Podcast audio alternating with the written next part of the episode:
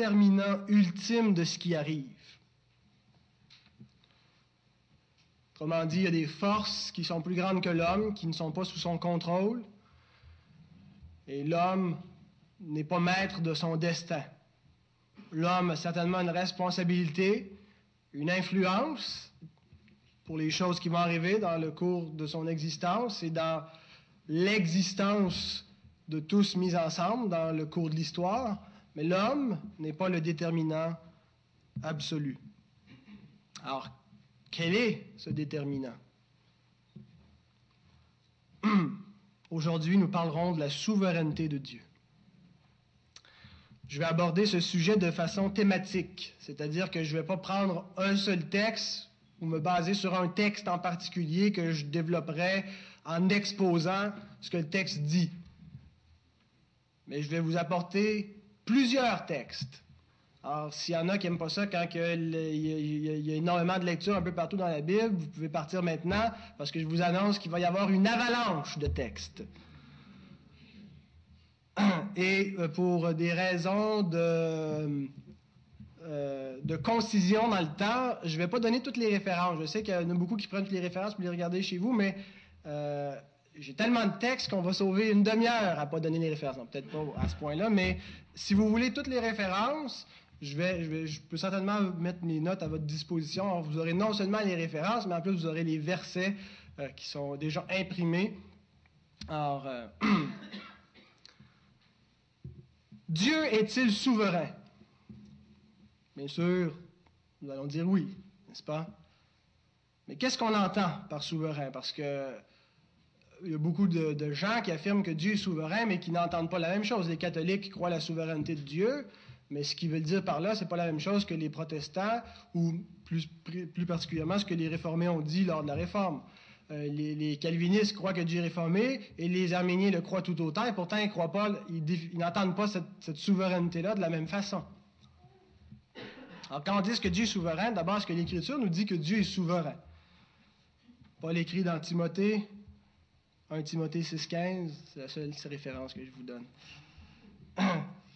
que Dieu, le Dieu bienheureux, il est le seul souverain, le roi des rois et le seigneur des seigneurs.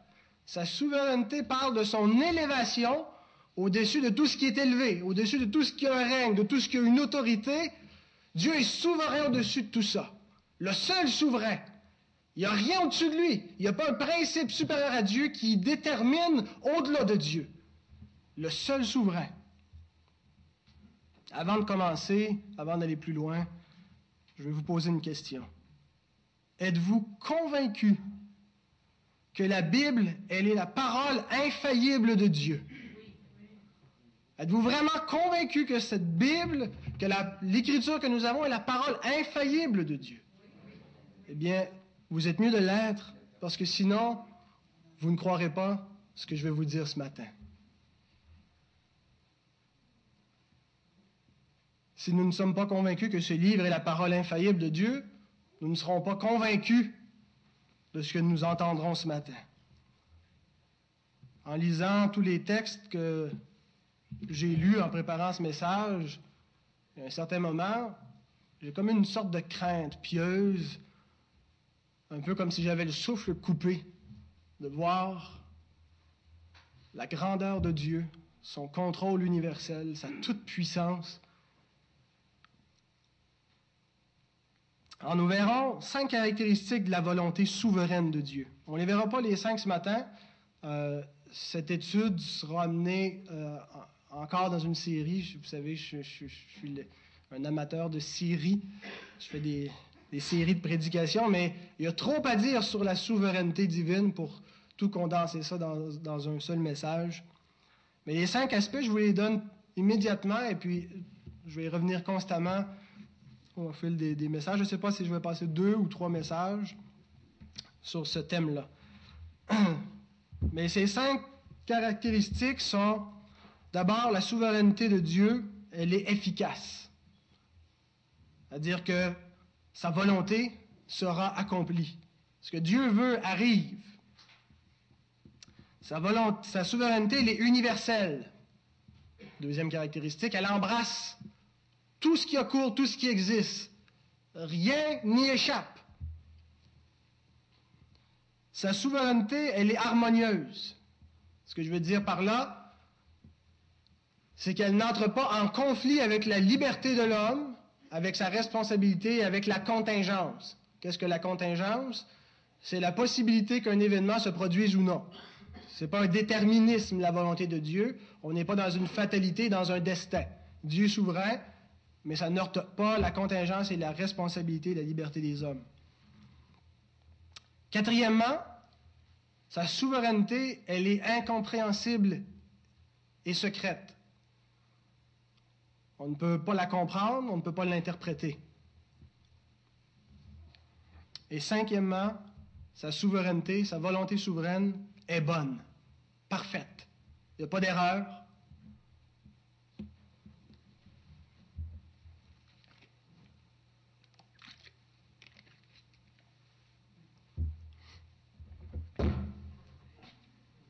C'était pas un hasard. L'Éternel est un Dieu en contrôle. D'entrée de scène, Dieu se révèle comme le souverain en contrôle. Remettons-nous dans le contexte pré-Exode, avant l'Exode. Les Hébreux ne connaissent pas encore l'Éternel. Il ne s'est pas vraiment révélé encore à eux. Il s'est révélé à leur père, mais eux ne le connaissent pas. Ils sont esclaves en Égypte, bien sûr. Et leur idée qui se fonde, la divinité, c'est une idée qui, est, qui vient, j'imagine, en grande partie de ce qu'ils ont vu en Égypte, du polythéisme des Égyptiens. Plusieurs dieux, mais c'est des, des divinités qui ne sont pas absolues, qui sont des dieux limités.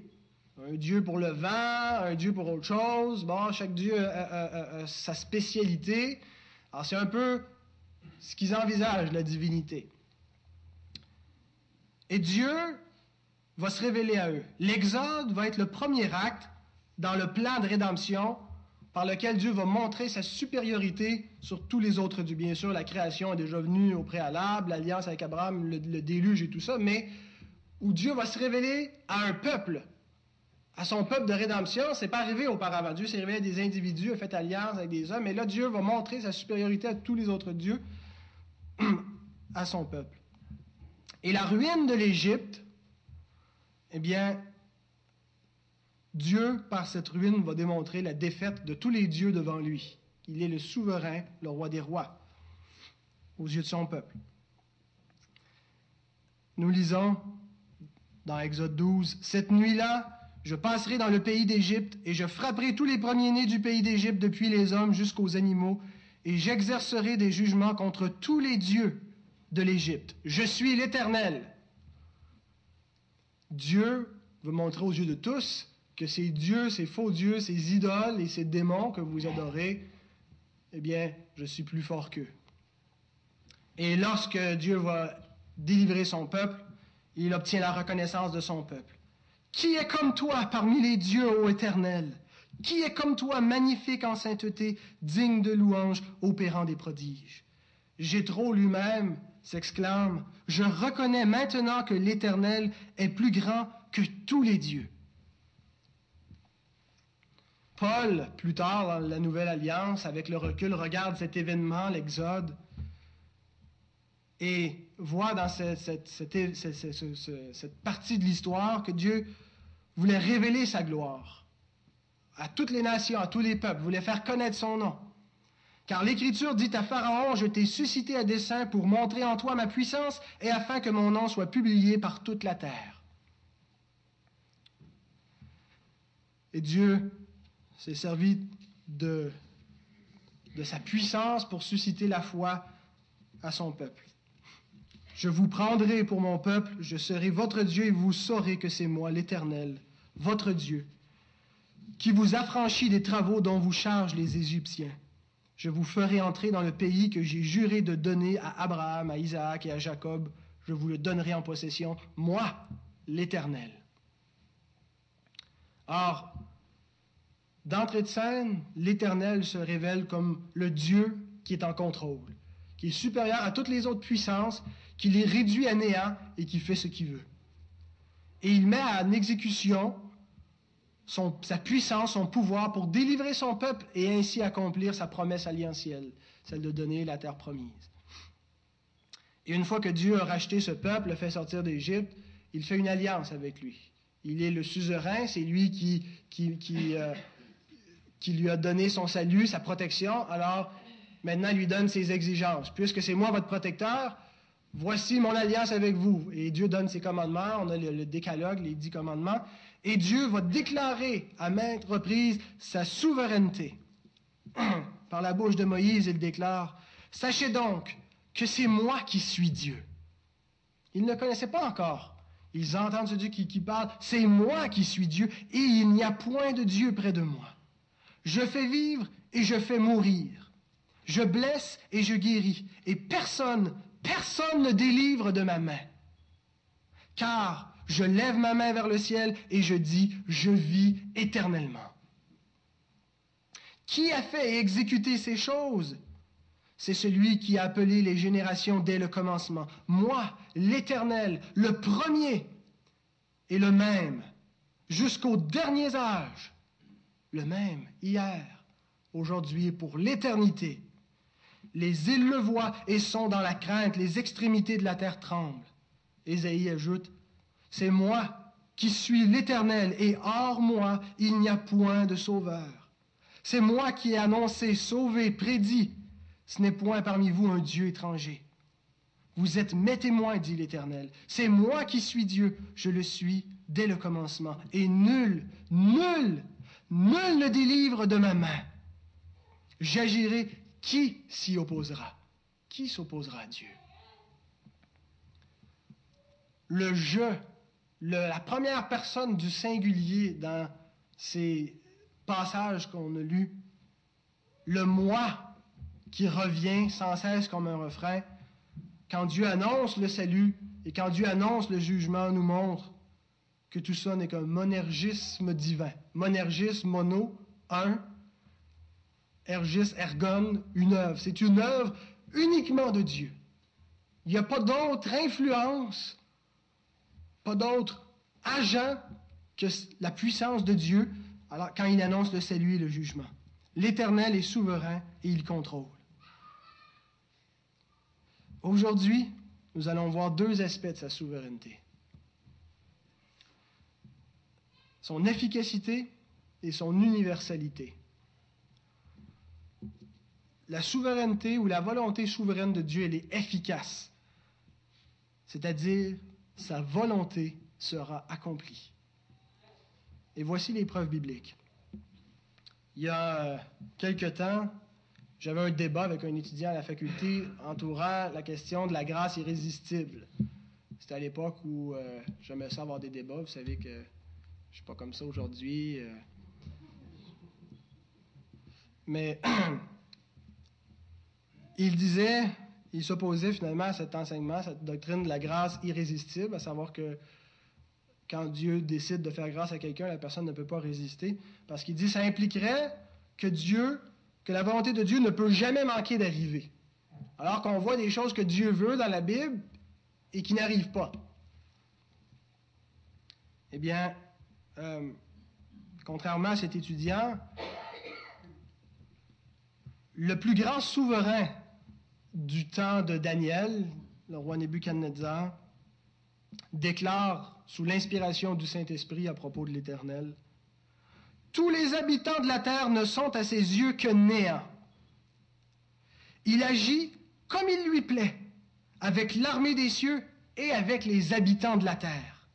Il n'y a personne qui résiste à sa main et qui lui dise, Que fais-tu La volonté de l'Éternel arrivera. À coup sûr, à chaque fois, toujours, les plans et les desseins de l'Éternel arrivent. Je veux démontrer ce matin à partir des Écritures. L'Écriture affirme que la volonté, la souveraineté de Dieu, elle est efficace. Rien ne frustre ses plans. Rien ne les empêche d'arriver. Rien ne s'y oppose. Dieu réussit tout. Et même si de notre perspective humaine et terrestre et temporelle, il semble que pour un moment, la volonté de Dieu n'arrive pas, d'une perspective éternelle hors du temps et eschatologique, nous voyons que le plan de Dieu arrive toujours. Alors il faut ce matin se mettre d'un autre point de vue que le nôtre. Jérémie dit qu'il n'y a rien qui puisse étonner l'Éternel, rien qui puisse le surprendre. Dieu n'est jamais pris de court, Dieu n'est jamais surpris par la résistance d'un pécheur, il n'est jamais au dépourvu devant un événement, devant des envahisseurs, devant quoi que ce soit. Parce qu'il n'y a rien qui soit trop difficile pour Dieu, il n'y a rien que Dieu ne sache pas. Zacharie dit, Ainsi parle l'Éternel des armées. Si la chose paraît étonnante aux yeux du reste de ce peuple en ces jours-là, sera-t-elle de même étonnante à mes yeux? Est-ce que parce que pour nous, ça semble impossible, est-ce que c'est Dieu a la même perspective que nous sur les réalités du moment présent? Rien n'est impossible à Dieu. Jésus dit à ses disciples, à Dieu tout est possible. Même la conversion du plus impénitent, du plus endurci des pécheurs, il est possible à Dieu de changer son cœur. Aux hommes, cela est impossible, mais à Dieu, tout est possible. L'Éternel déclare à Abraham, Y a-t-il rien qui soit étonnant de la part de l'Éternel? Même que contre toute espérance, ta femme, qui est plus en âge d'avoir des enfants, te donne le fils de la promesse, celui de qui sortira éventuellement le Messie, et toutes les nations de la terre seront bénies en ta postérité. rien qui soit étonnant de la part de l'Éternel. L'ange dit à Marie, rien n'est impossible à Dieu. Ta parente Élisabeth, déjà dans son vieil âge, est à son sixième mois de grossesse. Et toi, tu ne connais point d'homme, mais tu tomberas enceinte. Parce qu'il n'y a rien d'impossible à l'Éternel. Et Job déclare, je reconnais que tu peux tout et que rien, absolument rien ne s'oppose à tes pensées. À l'époque d'Ésaïe, la puissance invincible de l'époque, c'était la Syrie. Israël était un royaume, comme on dit, has-been, qui avait été à l'époque de David, à l'époque de Salomon, mais depuis le schisme et depuis que d'autres empires avaient pris le contrôle du Proche-Orient, c'était devenu une nation insignifiante, entourée par de plus grands empires, et la Syrie, c'était une puissance invincible. Et qui menaçait de faire disparaître Israël, de les disséminer. Dieu envoie son jugement par la bouche d'Ésaïe. L'Éternel désarmé l'a juré en disant oui, ce que j'ai décidé arrivera. Ce que j'ai résolu s'accomplira. Je briserai l'Assyrien dans mon pays. Je le foulerai aux pieds sur mes montagnes, et son joug leur sera ôté, et son fardeau sera ôté de leurs épaules. Voici la résolution prise contre toute la terre. Voilà la main étendue sur toutes les nations. L'Éternel des armées a pris cette résolution. Qui s'y opposera? Sa main est étendue. Qui la détournera? Autrement dit, Dieu n'était pas bien énervé par la puissance des, Assyriens. Ça inquiétait beaucoup les Israélites, ça inquiétait beaucoup Akab et compagnie, mais ça n'inquiétait pas l'Éternel. Pourquoi ça l'inquiète pas? Parce que sa parole est certaine. Ce que je déclare s'accomplit, dit l'Éternel.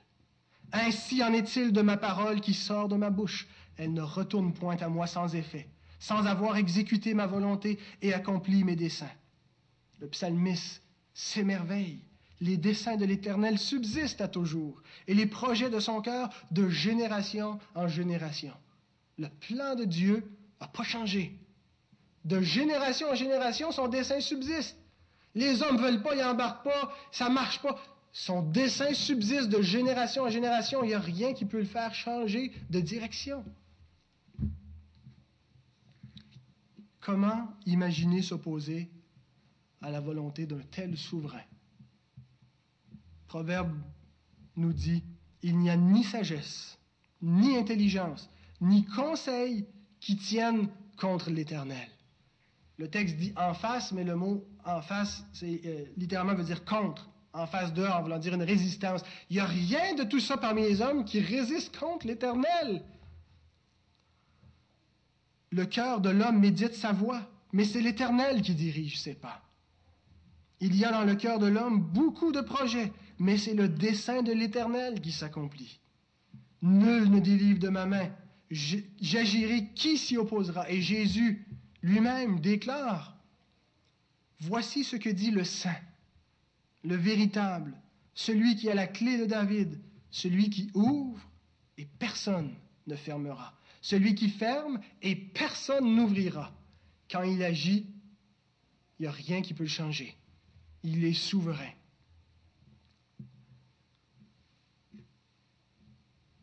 Dieu annonce d'avance ce qui va arriver et ce qui annonce arrive. Ésaïe encore dit, J'annonce dès le commencement ce qui doit arriver et longtemps d'avance ce qui n'est pas encore accompli. Je dis, mes arrêts subsisteront et j'exécuterai toute ma volonté. Mes arrêts, mes décrets, ce que j'ai décidé, ce que j'ai résolu selon le conseil de ma volonté, selon mon bon plaisir, subsistera. Ma volonté s'exécutera. Son bon plaisir s'accomplit toujours. Notre Dieu est au ciel. Il fait tout ce qu'il veut. Tout ce que l'Éternel veut, il le fait, dans les cieux et sur la terre, dans les mers et dans tous les abîmes. Jésus s'émerveille des décrets du Père, de sa volonté, quand il dit, Je te loue, Père, Seigneur, Seigneur du ciel et de la terre. Le Seigneur, n'est-ce pas celui qui règne Je te loue, Père, Seigneur du ciel et de la terre, de ce que tu as caché ces choses aux intelligents et de ce que tu l'as révélé aux enfants. Oui, Père, je te loue de ce que tu l'as voulu ainsi. C'est sa volonté. Et Paul, en expliquant la cause de notre élection, dit que Dieu nous a prédestinés dans son amour à être ses enfants d'adoption par Jésus-Christ, selon le bon plaisir de sa volonté. Selon le bon plaisir de sa volonté. Pourquoi est-ce que l'homme, pourquoi est-ce que Dieu plutôt, est si en contrôle sur l'humanité? Eh bien, c'est parce que l'homme n'est que de l'argile entre ses mains. Qu'est-ce que c'est que de l'argile? Est-ce que l'argile peut offrir de la résistance au potier? Est-ce que l'argile peut décider de ce qu'elle va être? Est-ce que le potier n'est pas maître de l'argile pour en faire ce qu'il veut? Malheur à qui conteste avec son Créateur. Vase parmi des vases de terre, l'argile dit-elle à celui qui la façonne, Que fais-tu? Ô Éternel, tu es notre Père. Nous sommes l'argile, et c'est toi qui nous as formés. Nous sommes tous l'ouvrage de tes mains. Et Jérémie ajoute, Voici comme l'argile est dans la main du potier, ainsi vous êtes dans la main de l'éternelle maison d'Israël.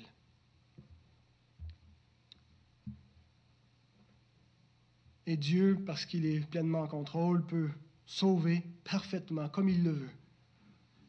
Tous ceux que le Père me donne, dit Jésus, viendront à moi.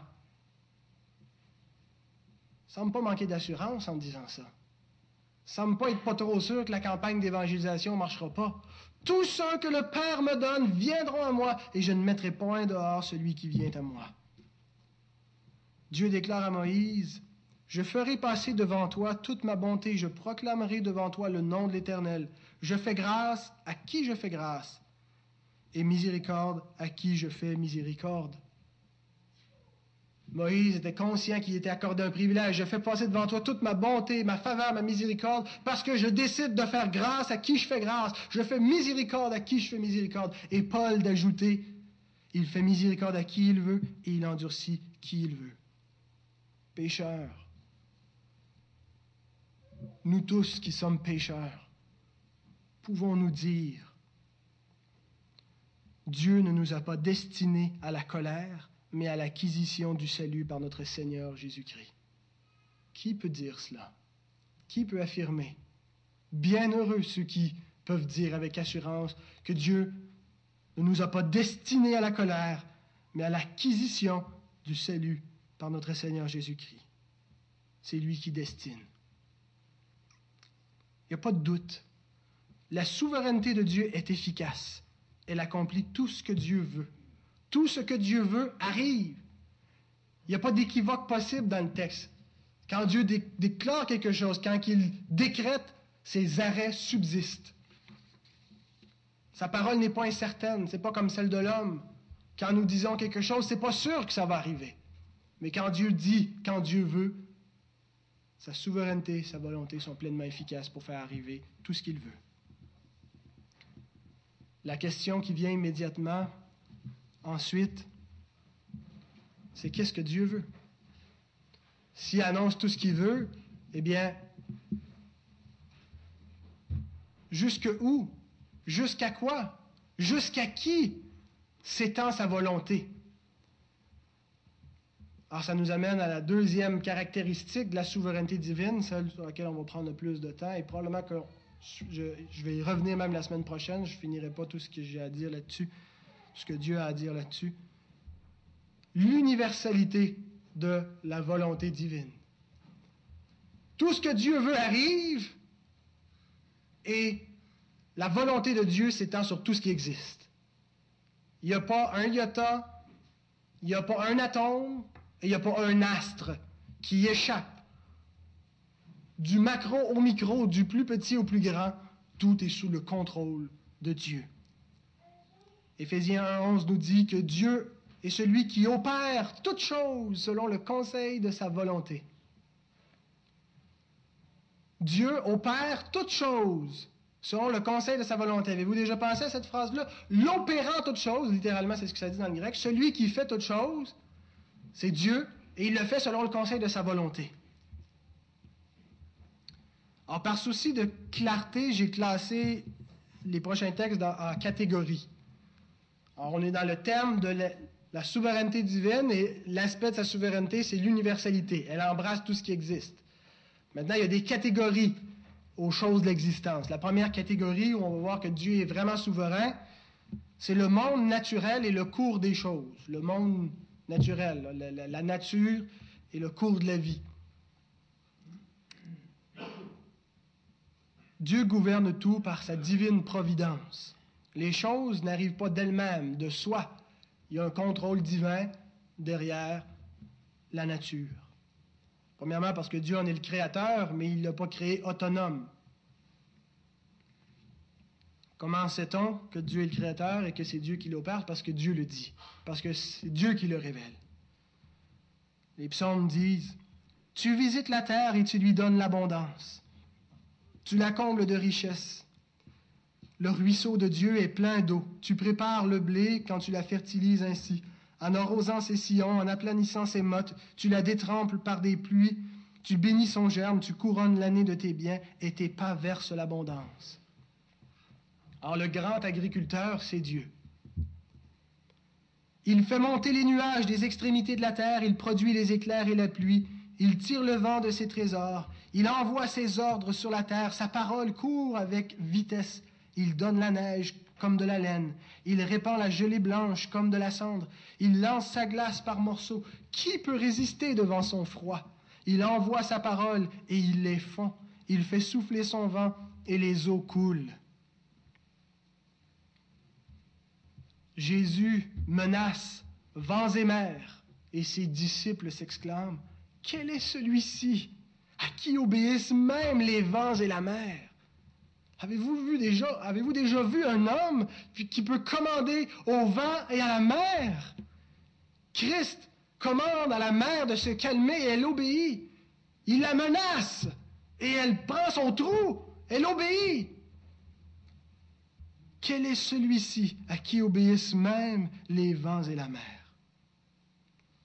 Il contrôle ce que nous appelons le hasard et les accidents de la vie. On jette le sort dans le pan de la robe, mais toute décision vient de l'Éternel. On jette le sort, mais la décision vient de l'Éternel. Alors, si vous jouez au dé, si vous allez au casino, si vous prenez une loterie de 649, le résultat est déterminé par l'Éternel. Pensons à Jonas.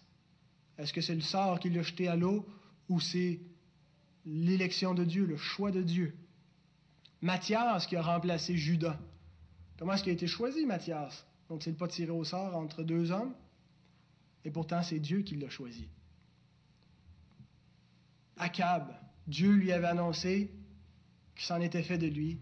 Il mettait un terme à sa vie. Comment les circonstances de sa mort nous sont rapportées? Un homme tira de son arc au hasard et frappa le roi d'Israël au défaut de la cuirasse. Ah, il n'était pas chanceux.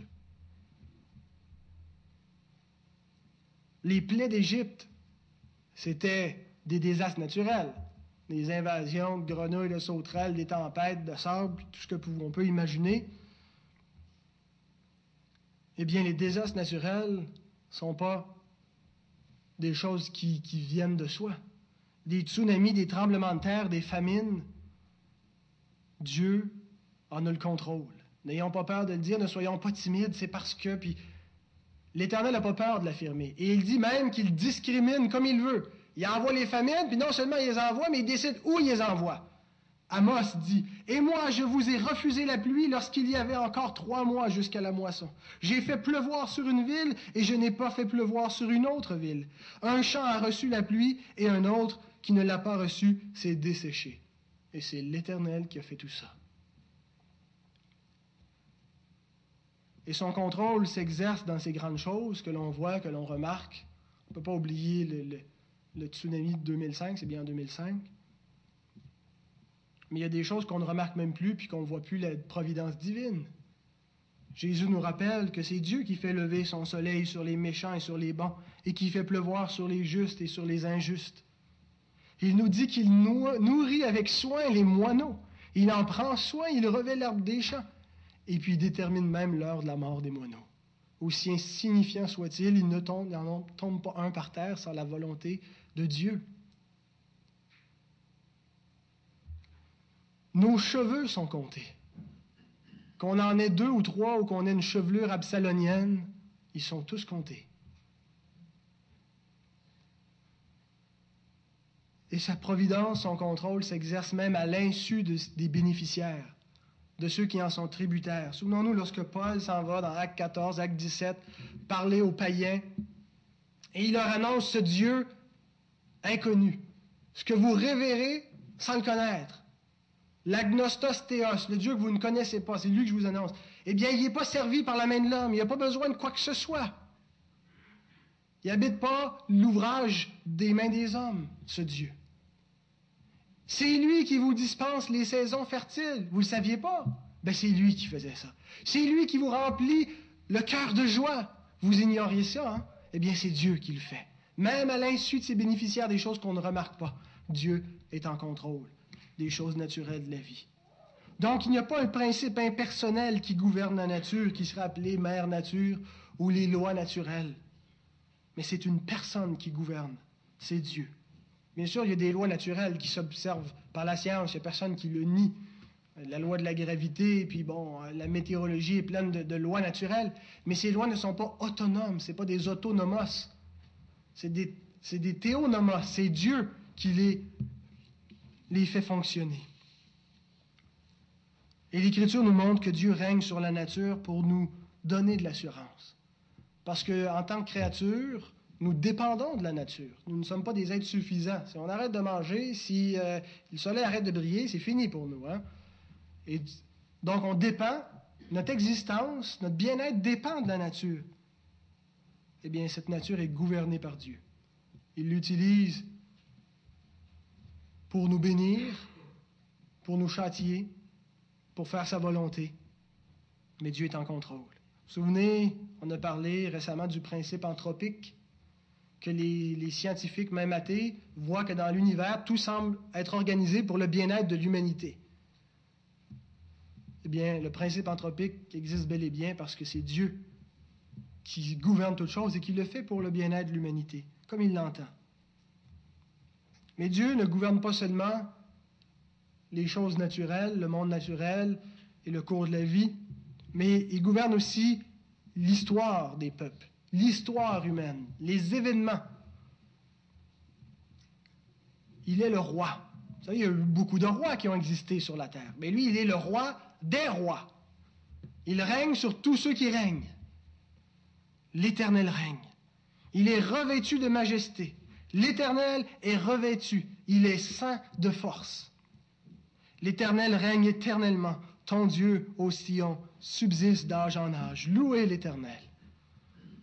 Dieu est le grand suzerain et tous les peuples, toutes les nations sont les vassaux.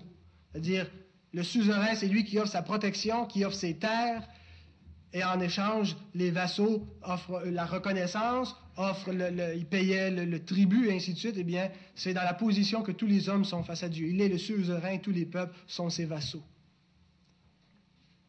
Et ce qui est étonnant lorsqu'on regarde, lorsqu'on regarde la conception qu'Israël avait de son propre Dieu, les dieux de l'époque, les autres dieux des nations, c'est des dieux locaux. Ils étaient donnés pour une localité donnée.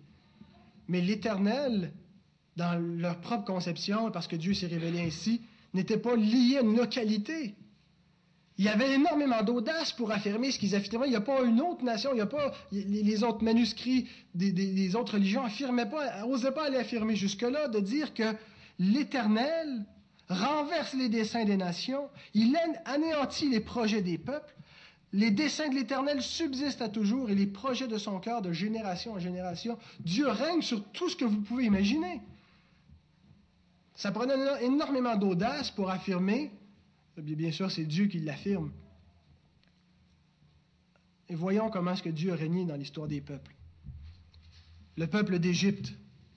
Pensons à l'histoire de Joseph.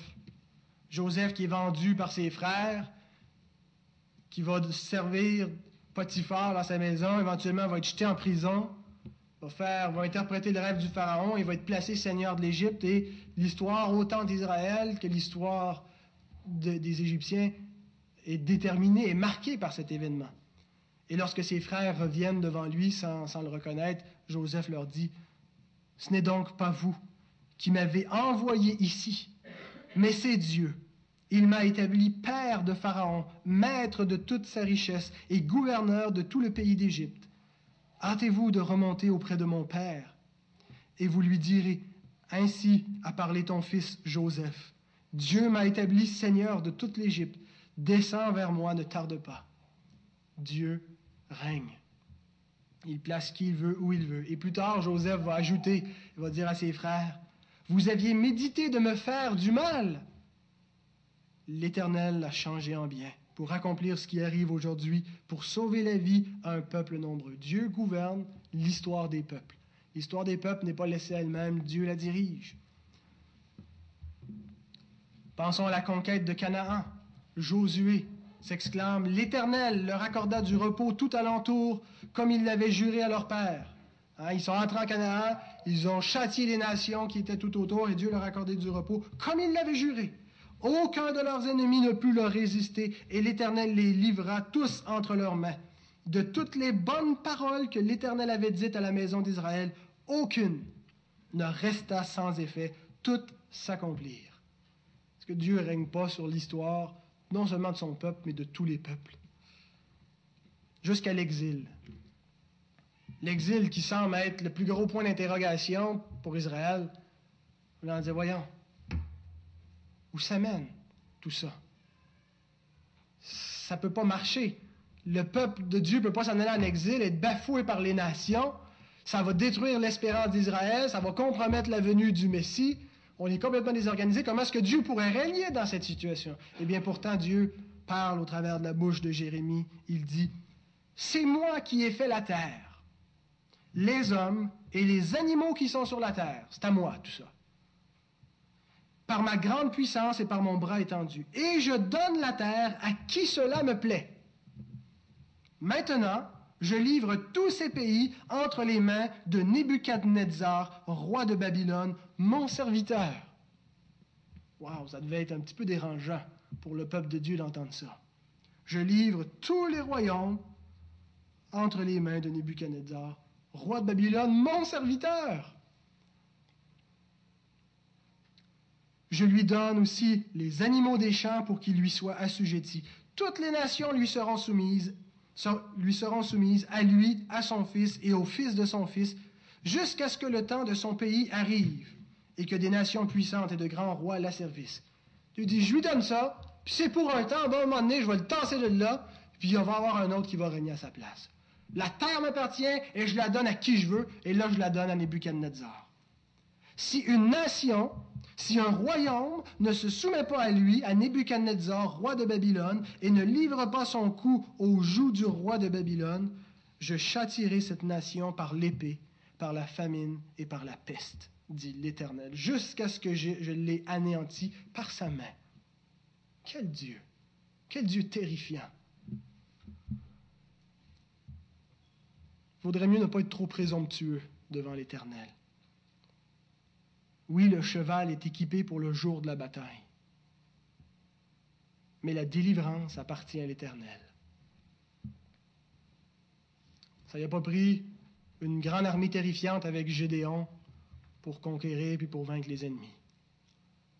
La délivrance appartient à l'Éternel. Et après l'exil, Dieu annonce, Je dis de Cyrus, il est mon berger, et il accomplira toute ma volonté. Il dira de Jérusalem qu'elle soit rebâtie et du temple qu'il soit fondé. Vous savez, ça c'est Ésaïe qui a écrit ça. Ésaïe existait près d'un siècle avant l'exil.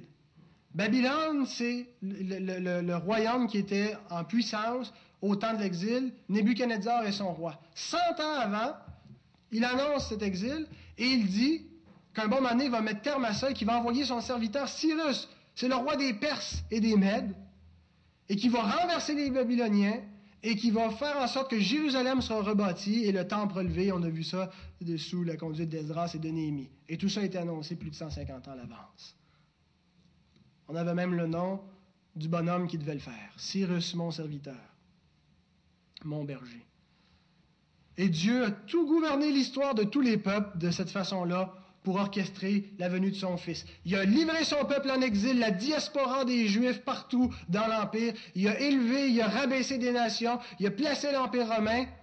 Et lorsque les temps ont été accomplis, Dieu a envoyé son Fils dans le monde. C'est pas extraordinaire? Gouverner des grandes puissances. Dieu ne gouverne pas juste les grandes lignes, mais les détails dans le but d'amener son Fils. Donc, Dieu contrôle la nature et Dieu contrôle l'histoire des peuples comme il le veut. L'histoire de l'humanité, c'est Dieu qui l'a. Mais son règne s'étend aussi, c'est la dernière catégorie que je regarde ce matin avec vous, sur les vies humaines et individuelles. D'abord, leur existence même, le fait qu'une personne existe, ce n'est pas la résultante de, conjonctures, d'événements fortuits mis ensemble et du hasard qui a fait que vous existez aujourd'hui.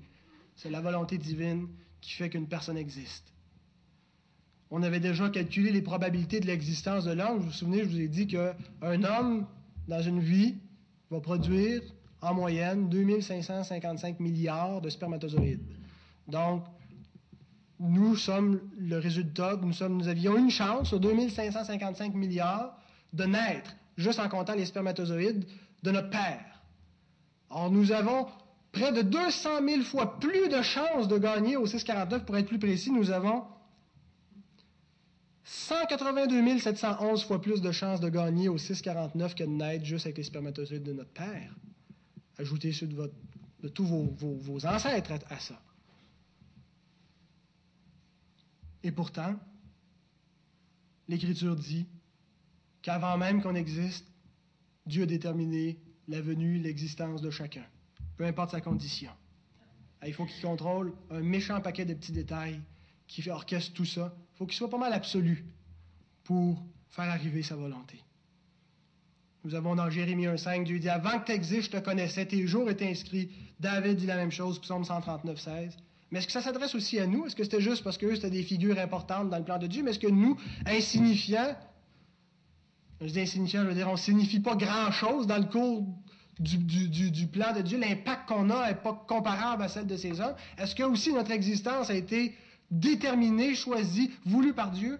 Eh bien, Paul dit à des païens, il a fait que tous les hommes, sortis d'un seul homme, habitassent sur toute la surface de la terre, ayant déterminé la durée des temps et les bornes de leur demeure. Dieu a fixé les bornes de votre existence, la durée des temps, quand tu vas naître, quand tu vas mourir, il a tout fixé ça d'avance. Alors si Dieu a, cho a, a, choisi les croyants avant la fondation du monde, selon ce que dit Éphésiens 1.4, il a fallu, il est nécessaire que Dieu ait contrôlé l'histoire de la procréation de toute la famille humaine. une grande famille, hein? Eh bien, Dieu est en contrôle. Donc, Dieu contrôle les vies humaines individuelles pour leur venue à l'existence, mais aussi pour leurs conditions de vie et les affaires de leur vie. Le prophète Samuel dit, L'Éternel fait mourir et il fait vivre, il fait descendre au séjour des morts et il en fait remonter. L'Éternel appauvrit et il enrichit, il abaisse et il élève. Le rang que vous avez, Dieu l'a déterminé.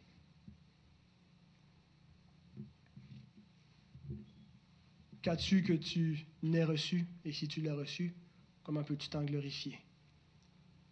Jacques ajoute À vous maintenant qui dites aujourd'hui ou demain, nous irons dans telle ville, nous y passerons une année, nous trafiquerons, nous gagnerons, vous qui ne savez pas ce qui arrivera demain, car qu'est-ce que votre vie? Vous êtes une vapeur qui paraît pour un peu de temps et ensuite disparaît. Vous devriez dire au contraire, si Dieu le veut, si Dieu le veut, nous vivrons et nous ferons ceci ou cela. Donc, Dieu règne sur l'existence, la venue l'existence d'un homme, sur les conditions de sa vie, mais aussi sur les libres décisions humaines. Je sais qu'on approche de plus en plus d'un sujet controversé. On n'est pas encore au cœur, il y a encore un petit peu plus, il y a une marche de plus qu'il faut euh, gravir. Mais Dieu gouverne les libres décisions de l'homme. J'ai bien dit les libres décisions de l'homme. Comment est-ce que les décisions de l'homme peuvent être libres si c'est Dieu qui gouverne? On y répondra éventuellement, mais l'Écriture affirme les deux. Dieu gouverne les libres décisions de l'homme. On a déjà vu dans le cas de Joseph, Nebuchadnezzar, Cyrus, il a fallu que Dieu gouverne un petit peu. On s'entend leurs décisions pour que ce qu'ils ont fait arrive. On peut faire d'autres déductions. Avez-vous déjà réfléchi à la cause de la préscience de Dieu? Quand on dit la préscience, c'est que Dieu sait tout d'avance. Pourquoi est-ce que Dieu sait tout d'avance? La cause de sa préscience. Quelle est la cause de la préscience de Dieu? Comment se fait-il que Dieu sait tout d'avance? Eh bien, c'est son décret. Dieu sait tout d'avance parce que tout déterminé d'avance. Dieu connaît toute décision depuis l'éternité passée. On s'entend? Dans l'éternité passée, alors que rien n'existait, Dieu connaissait toutes les décisions que les hommes allaient prendre. Puisque Dieu était le seul être existant dans l'éternité passée, il doit nécessairement être la cause de ce qu'il connaît d'avance. C'est un peu philosophique. Puisque Dieu est le seul être existant dans l'éternité passée, il n'y a rien qui peut déterminer quoi que ce soit parce qu'il n'y a rien qui existe, mais Dieu sait tout d'avance. Donc, il, ne peut être lui-même que la cause de ce qu'il sait d'avance, parce qu'il n'y a rien qui existe, il n'y a rien qui peut causer sa connaissance hors de lui. Dieu est la cause de sa préscience, parce qu'il l'a décrété. Mais ce n'est pas seulement une déduction logique, théologique, philosophique. C'est une affirmation biblique que Dieu gouverne la volonté libre de l'homme. Dieu dit à Moïse, Vois tous les prodiges que je mets en ta main. Tu les feras devant Pharaon, et moi, j'endurcirai son cœur. Quelle phrase dure, pas à comprendre, à accepter. Et moi, j'endurcirai son cœur, et il ne laissera point aller le peuple.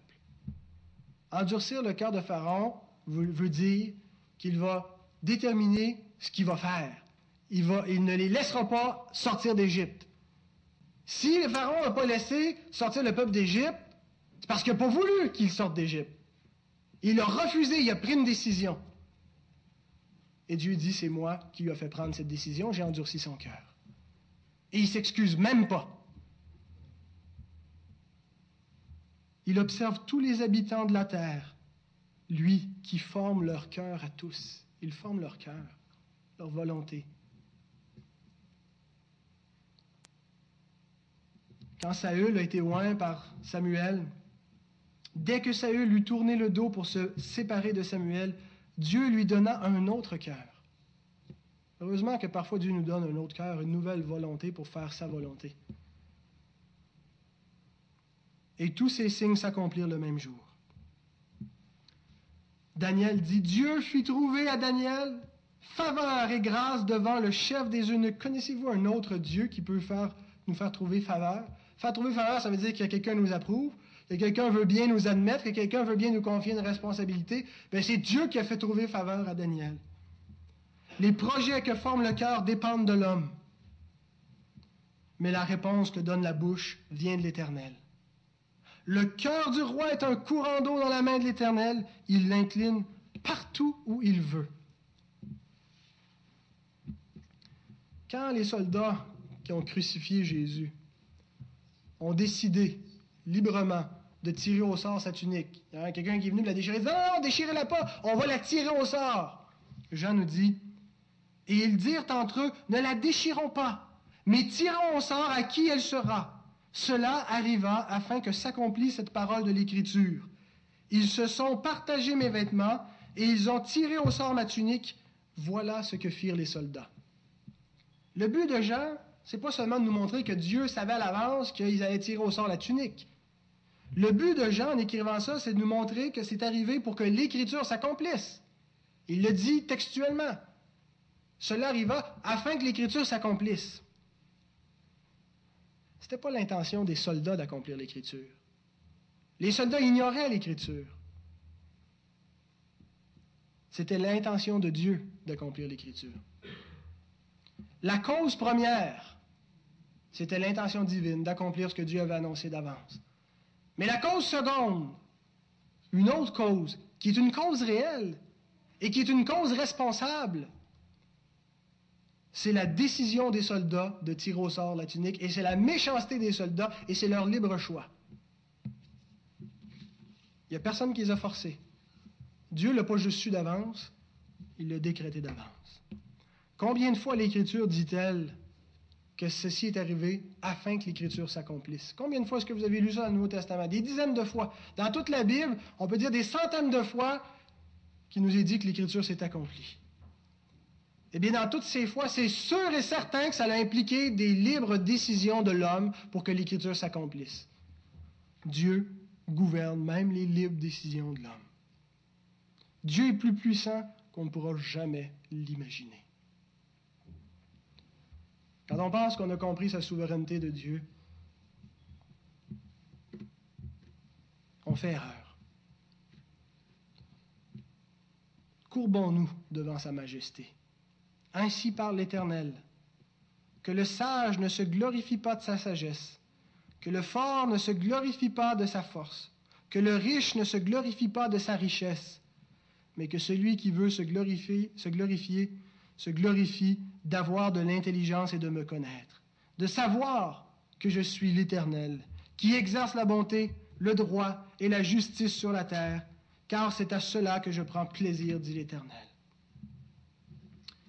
Un théologien, Bibi Warfield, disait concernant les preuves bibliques, l'évidence des textes bibliques qui concernent la souveraineté de Dieu, son efficacité, son universalité, il dit Ces évidences bibliques sont comme une avalanche qui dévore tout sur son passage. Quelqu'un peut habilement éviter quelques roches, mais ne peut éviter toute l'avalanche. On peut dire, moi, ça ne me plaît pas parce que ça heurte mon idée que je me fais de Dieu d'accepter tel ou tel texte et je vais l'interpréter différemment. Mais quand on met toute la panoplie des textes ensemble qui affirment sans gêne que Dieu est souverain sur tout ce qui se passe, que sa volonté arrive, comment est-ce qu'on peut éviter cette avalanche de la parole de l'Éternel? Ce matin, nous avons vu deux caractéristiques sur cinq de la volonté, de la souveraineté divine. Nous avons vu qu'elle est efficace, tout ce que Dieu veut arrive, et nous avons vu qu'elle est universelle. Et quand on a vu qu'elle est universelle, ce que ça inclut, on a vu, ça inclut la nature, ça inclut l'histoire des peuples, et ça inclut les individus. Jusqu'à maintenant, je sais qu'il y a beaucoup de questions que ces affirmations suscitent. J'ai fait seulement des affirmations et c'est sûr qu'il y a plein d'interrogations dans notre cœur. Il faut aller plus loin. Mais les réponses viendront. Et Dieu voulant, la semaine prochaine, nous allons voir encore la souveraineté de Dieu, l'aspect universel, mais la souveraineté sur le péché. Dieu règne sur le péché. Donc il y aura encore plus de questions. Et si possible, nous débuterons la troisième caractéristique de, la souveraineté divine, qu'elle est harmonieuse, en harmonie avec la responsabilité de l'homme, avec la contingence du cosmos. Si Dieu nous prête vie jusque-là. Nous allons prier.